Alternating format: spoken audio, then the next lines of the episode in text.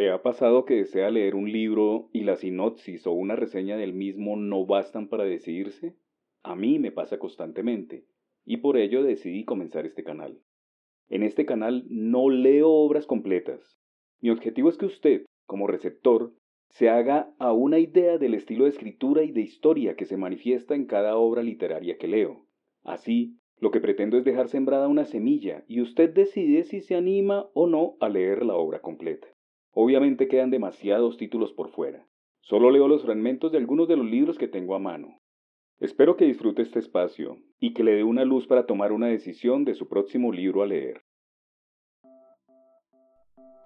Hoy para ustedes, de Haruki Murakami, deseo leer fragmentos de su novela La muerte del comendador, libro 1.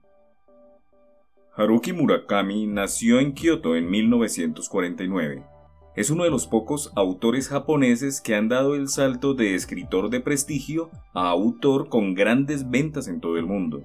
Ha recibido numerosos premios, entre ellos el Noma, el Tanizaki, el Yomiuri, el Franz Kafka, el Jerusalem Prize o el Hans Christian Andersen, y su nombre suena reiteradamente como candidato al Premio Nobel de Literatura. En España ha merecido el premio Arzobispo Juan de San Clemente, la Orden de las Artes y las Letras, concedida por el gobierno español, y el Premio Internacional de Cataluña en 2011.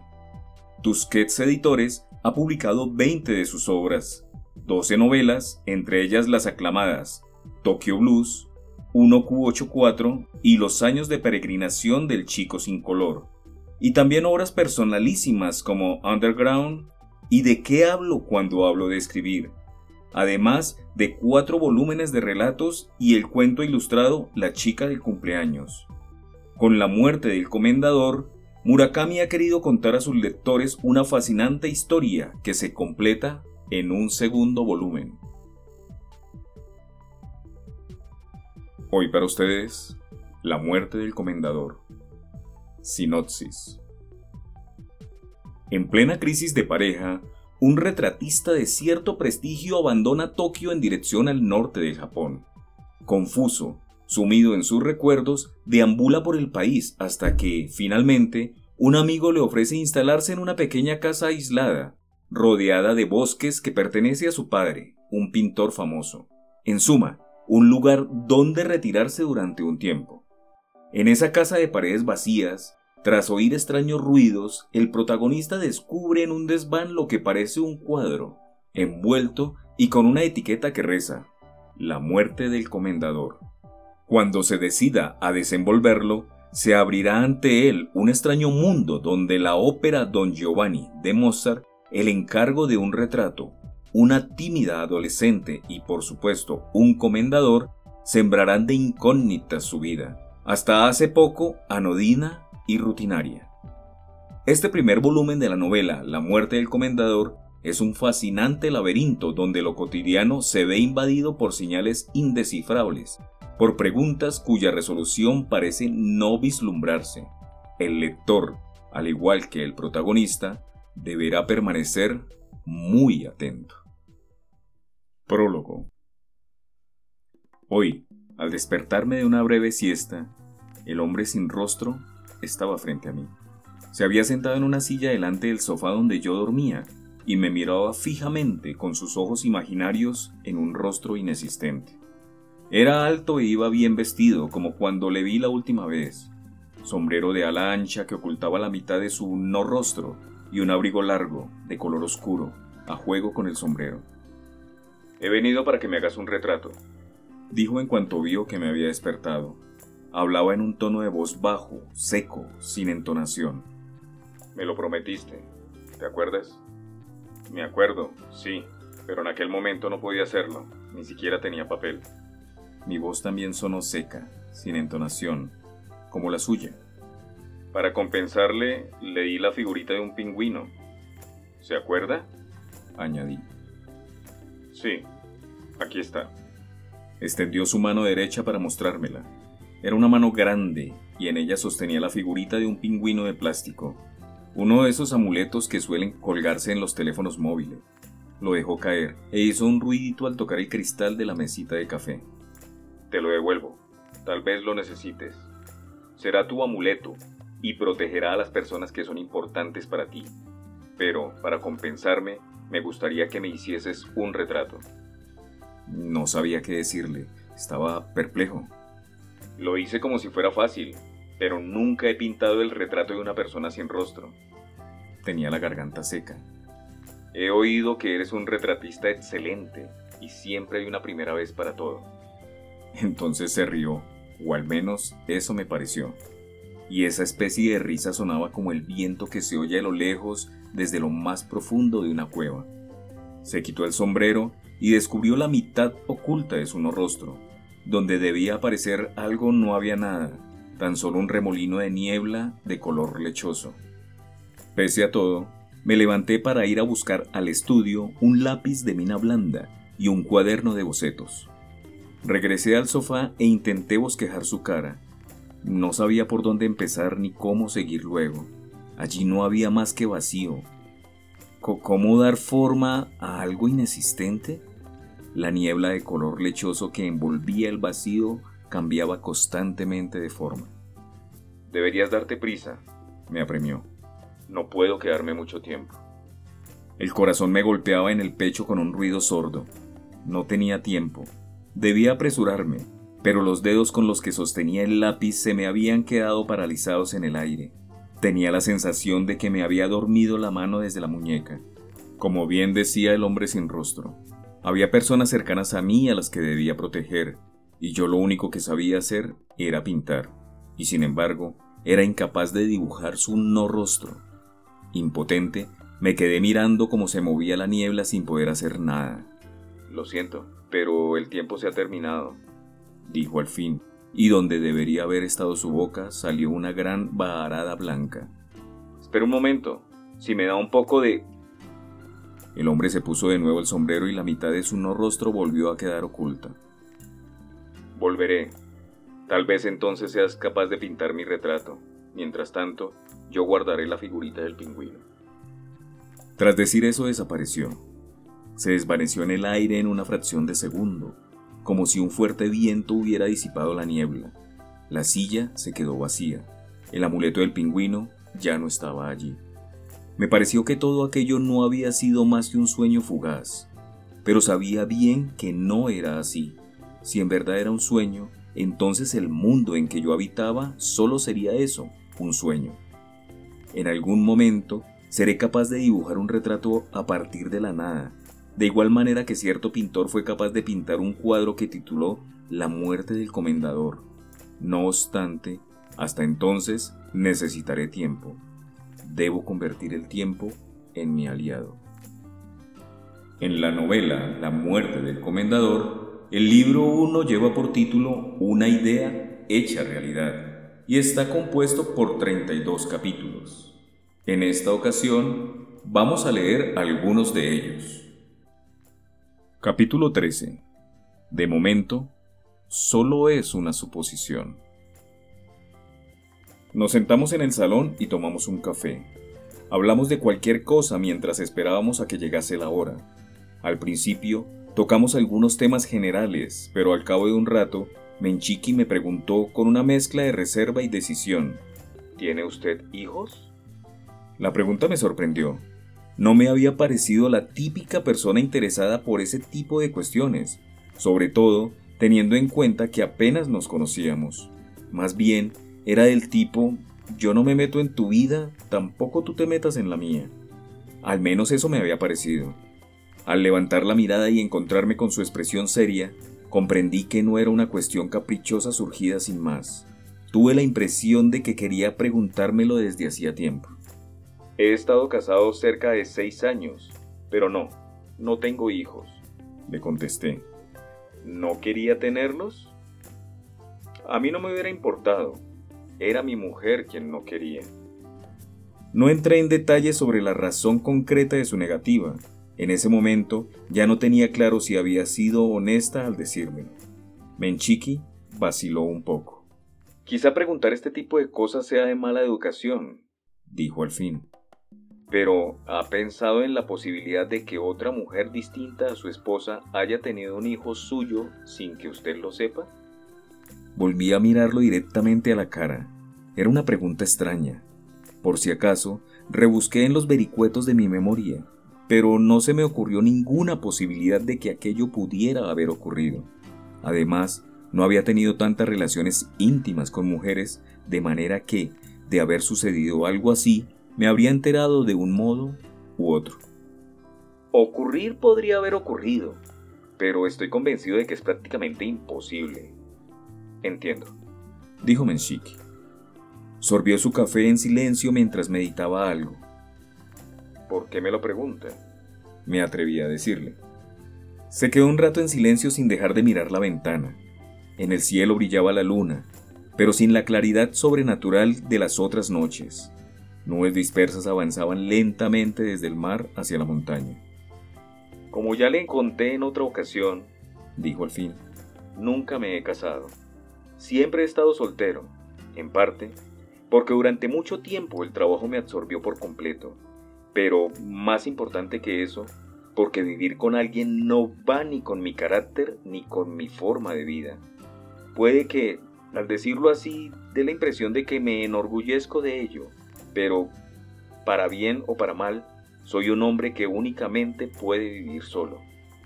No me interesa dejar descendencia. Nunca he querido tener hijos. Es por razones personales, y la mayor parte de ellas se debe al ambiente familiar de cuando era pequeño. Dejó de hablar un momento para recuperar el aliento. Sin embargo, continuó, desde hace algunos años me ha dado por pensar que quizá tenga hijos. Más bien, las circunstancias han hecho que piense en ello. Me quedé callado a la espera de lo que fuera a decir a continuación. Me siento raro hablando de esto con alguien a quien apenas conozco, dijo con una ligera sonrisa dibujada en los labios. A mí no me importa que lo haga, depende de usted. Entonces caí en la cuenta de que personas con las que no tenía ninguna relación especial solían hacerme confesiones de carácter íntimo. Me sucedía desde niño, y nunca había llegado a entender bien por qué. Tal vez tenía el don de sacar a la superficie los secretos de los demás. Puede que pareciera que sabía escuchar. En cualquier caso, no recordaba que me hubiera aportado nunca beneficio alguno.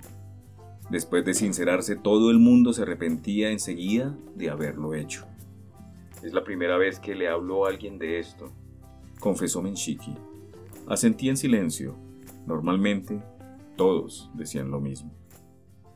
Sucedió hace unos 15 años. Mantenía una relación íntima con una mujer. Por entonces tendría unos 40 años y ella alrededor de los 30. Era una mujer muy guapa, muy atractiva. También era inteligente. Siempre me tomé muy en serio nuestra relación, pero desde el primer momento le advertí que no me casaría con ella. Le dejé claro que no tenía intención de hacerlo con nadie.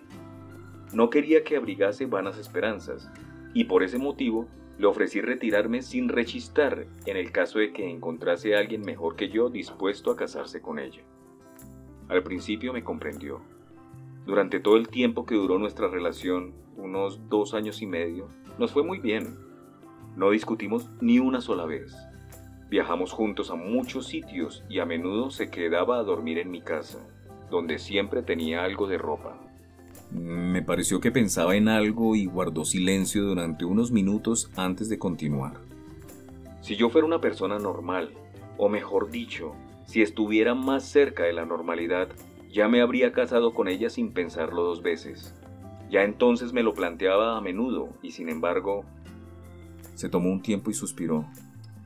Al final me decidí por una vida tranquila y solitaria.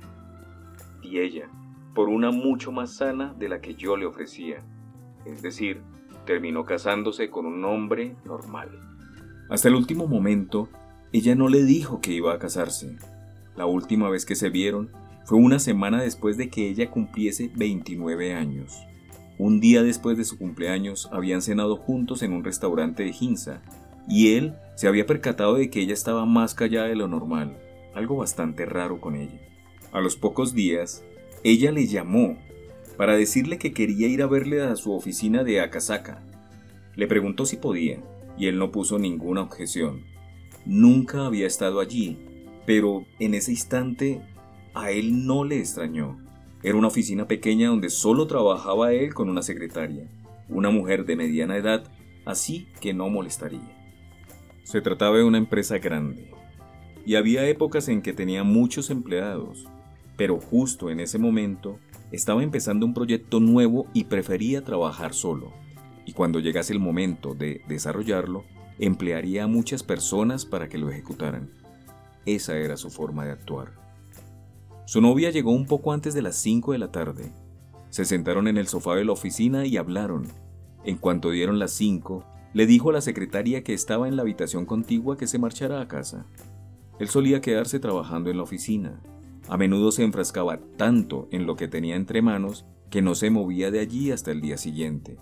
Había pensado invitarla a cenar en algún restaurante cercano, pero ella rechazó la invitación. No tenía tiempo, se excusó. Se había citado con alguien en Ginza. Me dijiste por teléfono que querías hablarme de algo, le dijo él. No, nada especial, repuso ella con una sonrisa. Solo quería verte un rato. Me alegro de haber venido. Le extrañó que fuese tan franca. Ella prefería aproximarse a las cosas de una manera indirecta. Sin embargo, él no llegó a entender a qué se debía ese cambio de actitud. Sin decir nada, poco después se sentó en las rodillas de Menchiki, se abrazó a él y le dio un profundo beso enredando su lengua con la de él.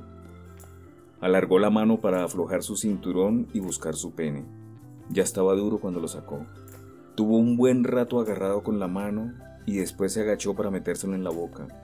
Lo chupó despacio con su lengua larga, suave y caliente.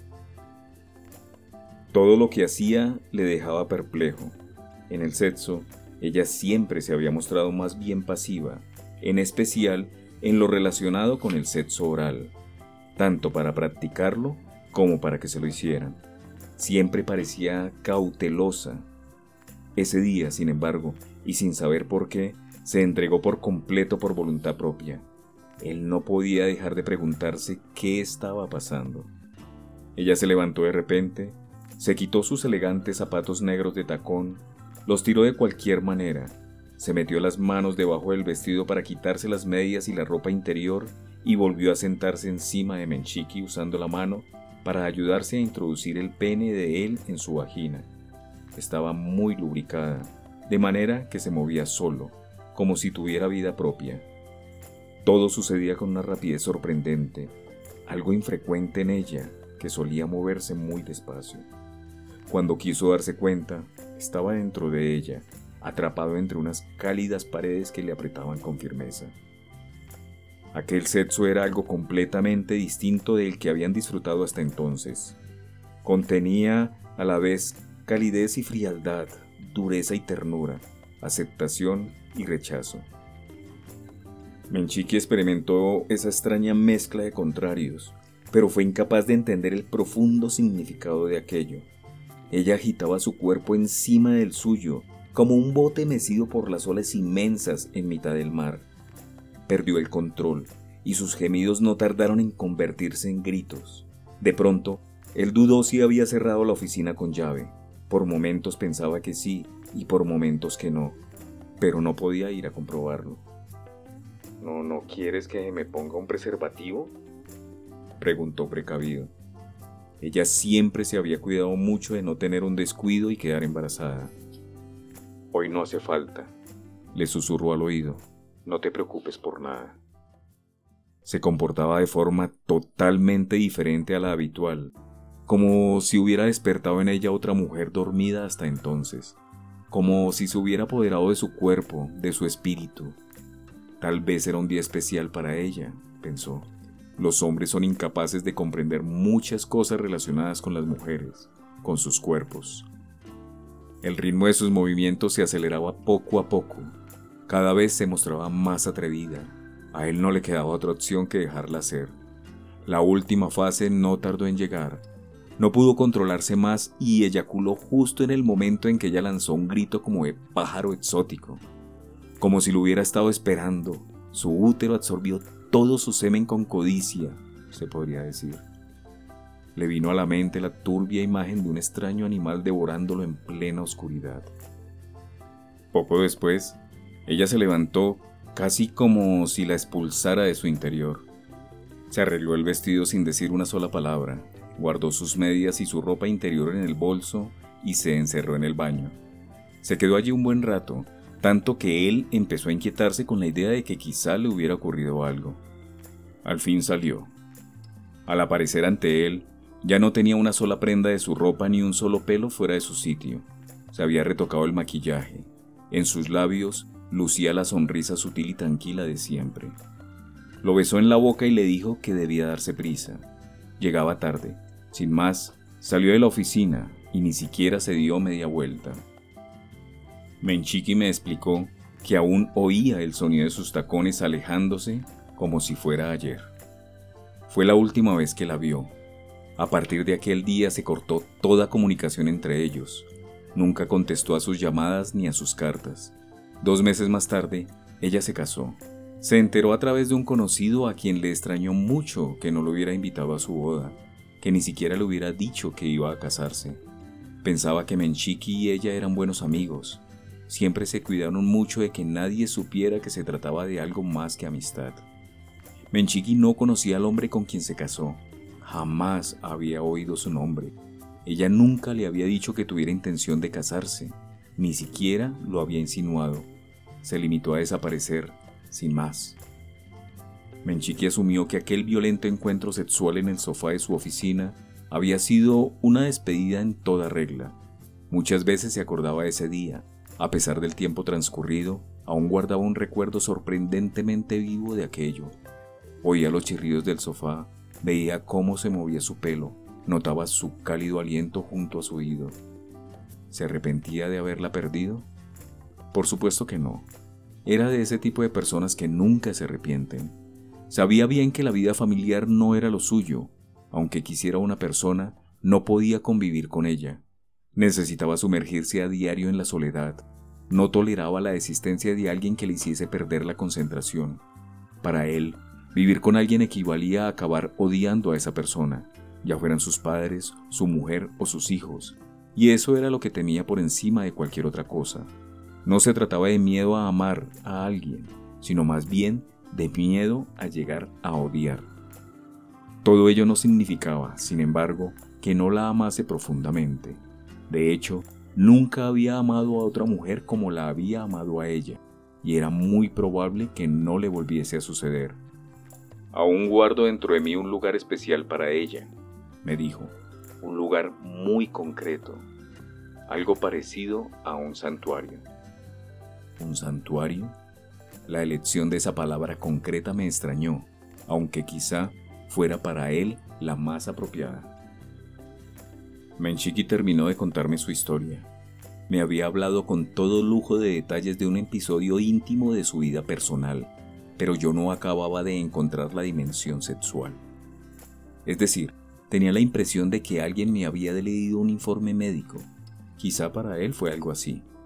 Siete meses después de la boda, continuó con el siguiente episodio.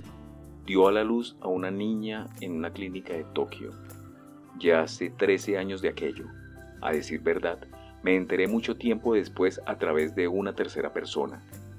Menchiki clavó la vista durante un rato en el fondo de la taza de café vacía, como si añorara el líquido caliente que había tenido antes. Esa niña quizás es hija mía. Lo dijo como si tuviera que estrujarse a sí mismo para sacar de dentro esas palabras. Me miró. Tuve la impresión de que esperaba de mí una opinión, un comentario, pero tardé un rato en descifrar el sentido de su mirada. ¿Quiere decir que las fechas coinciden? Le pregunté al fin. Sí, las fechas coinciden exactamente. La niña nació nueve meses después de nuestro último encuentro en la oficina.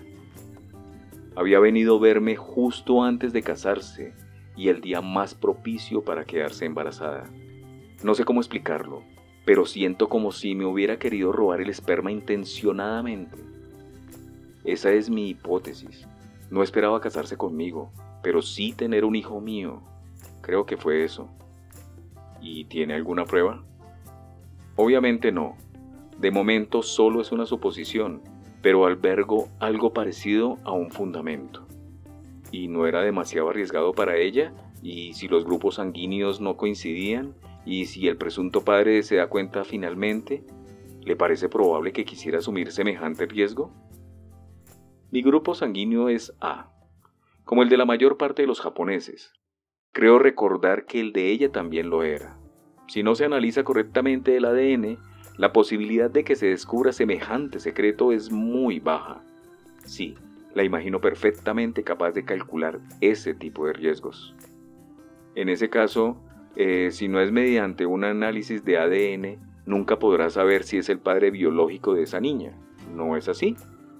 Otra posibilidad es preguntárselo directamente a la madre. Menchiki sacudió la cabeza. Eso es imposible. Murió hace siete años. Vaya, lo, siento de veras, aún debía de ser muy joven. Murió por culpa de la picadura de varias avispas gigantes asiáticas mientras paseaba por la montaña. Era alérgica y no soportó el veneno inoculado por las avispas. Cuando ingresó en el hospital ya no respiraba. Nadie sabía que tuviera esa alergia, probablemente ni ella misma. Dejó solos a su marido y a su hija. La niña tiene ahora 13 años. Casi la misma edad de mi hermana cuando murió, pensé. Acababa de decirme que tiene razones de peso para pensar que es hija suya, ¿verdad? Poco después de morir, recibí una carta suya. Dijo en un tono de voz sosegado. Un buen día, recibió en su oficina un sobre grande certificado, remitido por un despacho de abogados del que nunca había oído hablar. Contenía otros dos sobres más pequeños mecanografiados. Uno con el membrete del despacho de abogados y otro era de color rosa pálido. La carta de los abogados estaba firmada por uno de ellos y rezaba, Adjunta, le remitimos una carta que nos confió en vida la señora, seguido del nombre de su exnovia, quien nos indicó que en caso de fallecimiento se la enviásemos enseguida. De igual modo, nos advirtió que nunca la leyese nadie que no fuera usted. La carta del abogado continúa con una descripción objetiva de las circunstancias de su muerte. Menchiki se quedó sin palabras, sin saber cómo reaccionar durante un buen rato. Finalmente, alcanzó unas tijeras y abrió el sobre color rosa. La carta estaba escrita a mano en tinta azul. Tenía una extensión de cuatro cuartillas y una letra muy hermosa. Querido Wataru, desconozco la fecha exacta en la que esta carta llegará a tus manos, pero cuando eso suceda, yo ya no estaré en este mundo. No sé por qué, pero desde hace mucho tiempo he intuido que moriría joven. Precisamente por eso dispongo con antelación las cosas para después de mi muerte. Si no sirven de nada, mejor para todos. Pero si estás leyendo esta carta, eso significará que estoy muerta. Lo pienso y me entristezco profundamente. En primer lugar, me gustaría pedirte disculpas. Tal vez no haga falta, porque mi vida no ha tenido nada de extraordinario. Lo sé mejor que nadie. Por eso, marcharme de este mundo tranquilamente, evitando las exageraciones y sin decir nada que no sea imprescindible, es quizá la manera más adecuada de marcharse para una mujer como yo. No obstante, querido Wataru, creo que debería decirte una sola cosa y que solo debería decírtela a ti. De otro modo, creo que perdería para siempre la oportunidad de ser justa contigo. Por eso, he decidido pedir a un abogado conocido mío que te hará llegar esa carta. Lamento en lo más profundo de mi corazón haber desaparecido tan repentinamente de tu vida para convertirme, como bien sabes, en la mujer de otro hombre, y no haberte dicho ni una sola palabra al respecto. Supongo que te sorprendería mucho, que te desagradaría. O quizá una persona como tú, que siempre mantiene la serenidad, no se haya extrañado tanto ni sufrido especialmente. De todos modos, en aquel momento no me quedaba otra opción. Espero que me comprendas. Apenas tenía margen para elegir. Pero, a pesar de todo, sí tuve una opción y eso resume en un solo hecho, en un solo acto. ¿Recuerda la última vez que nos vimos? Fue una tarde de principios de otoño en la que me presenté de improviso en tu oficina. Tal vez no lo pareciera, pero en aquel momento estaba muy apurada. Me sentía arrinconada, como si hubiera dejado de ser yo misma, y sin embargo, y a pesar de toda mi confusión, hice lo que hice con una clara intención Nunca me he arrepentido de aquello. fue algo que tuvo una importancia enorme en mi vida, incluso mucha más que mi propia existencia. Espero que después de todo me comprendas y me perdones. De igual manera, deseo que no te molestes por ello. Te conozco bien y sé que detestas este tipo de cosas. Querido Wataru, te deseo una vida larga y feliz, y también deseo que una existencia maravillosa como la tuya se prolongue de algún modo de una forma duradera y fecunda. Menchique leyó la carta hasta aprendérsela de memoria. De hecho, me la recitó de principio a fin sin vacilar en ningún momento. A través de aquellas líneas, los sentimientos e insinuaciones terminaron por convertirse en luces y sombras, en el yin y en el yang. Estaba redactada a la manera de las imágenes dobles, y él, como si fuera un lingüista especializado en una lengua muerta, investigó a lo largo de varios años las distintas posibilidades que parecía sugerir. Extrajo cada una de sus palabras, aisló las frases, las combinó, las entremezcló y las reordenó de múltiples formas, para llegar finalmente a la conclusión de que la niña que dio a luz siete meses después de casarse era, sin duda, el fruto de aquel día en el sofá de cuero en su oficina. Encargué a un despacho de abogados con el cual tenía buena relación, siguió explicándome, que investigara sobre la niña. El marido de mi exnovia era 15 años mayor que ella y tiene un negocio inmobiliario. Es hijo de un terrateniente y se dedica a administrar sus tierras y sus edificios. También se ocupa de algunas propiedades que no son suyas, pero digamos que no les dedicaba tanta atención. Tiene dinero suficiente para permitirse vivir sin trabajar. La niña se llama Marie. Tras la muerte de su mujer, no ha vuelto a casarse. Tiene una hermana pequeña soltera que vive con ellos para ayudarles. Marie cursa primero de secundaria en un colegio cerca de su casa. ¿Ha llegado a verla alguna vez? Se quedó callado un rato como si eligiese con sumo cuidado las palabras que iba a decir. Varias veces, de lejos. Nunca he hablado con ella. ¿Y cómo es? ¿Quiere decir si se parece a mí? No sabría decirle. No soy capaz de sacar una conclusión. A veces pienso que sí e incluso me da la impresión de que somos como dos gotas de agua. Pero otras veces pienso que no y me doy cuenta de que somos completamente distintos. ¿Tiene una foto de ella? Sacudió la cabeza en silencio y dijo, No. No porque sea difícil conseguirla, pero no quiero tenerla. ¿De qué serviría llevar una foto suya en mi cartera? Lo que quiero es... En ese momento se quedó callado. Al dejar de hablar, el alboroto de los insectos llenó el silencio entre nosotros. Hace poco me dijo que no tenía ningún interés en dejar descendencia. Cierto, nunca me ha interesado. Más bien, he tratado de vivir lo más alejado posible de lo que significa todo eso, y en ese sentido no ha cambiado nada. Sin embargo, lo cierto es que no soy capaz de apartar los ojos de esa niña. No puedo dejar de pensar en ella, así de sencillo, sin ninguna razón en concreto. No encontraba las palabras para responderle. Es la primera vez que me pasa algo así, continuó. Siempre había podido controlarme y me enorgullecía de ello, pero ahora muchas veces soy consciente de lo duro que es estar solo. Solo es una intuición, me atreví a decir. Pero tengo la impresión de que me reserva un papel en relación con esa niña. ¿No es así? Tras una pausa, Menchiki asintió con la cabeza. No, no sé cómo decírselo. En ese mismo instante caí en la cuenta de que el coro de insectos se había callado. Miré el reloj de pared, marcaba las 2.20 pasadas de la madrugada. Me llevé el dedo índice a los labios y Menchiqui se cayó, y aguzamos el oído en ese silencio nocturno repentino. Con esto finalizo la primera entrega de esta hermosa e inquietante novela.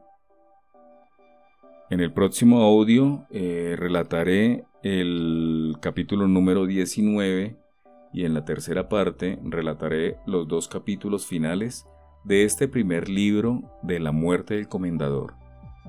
Espero lo disfruten. No dejen de escuchar los otros fragmentos que pueden encontrar en mi canal. Dar like si les gustó y por favor suscríbase y compartan para que otras personas puedan disfrutarlo también. Mi nombre es Alberto y mi placer es leer para usted.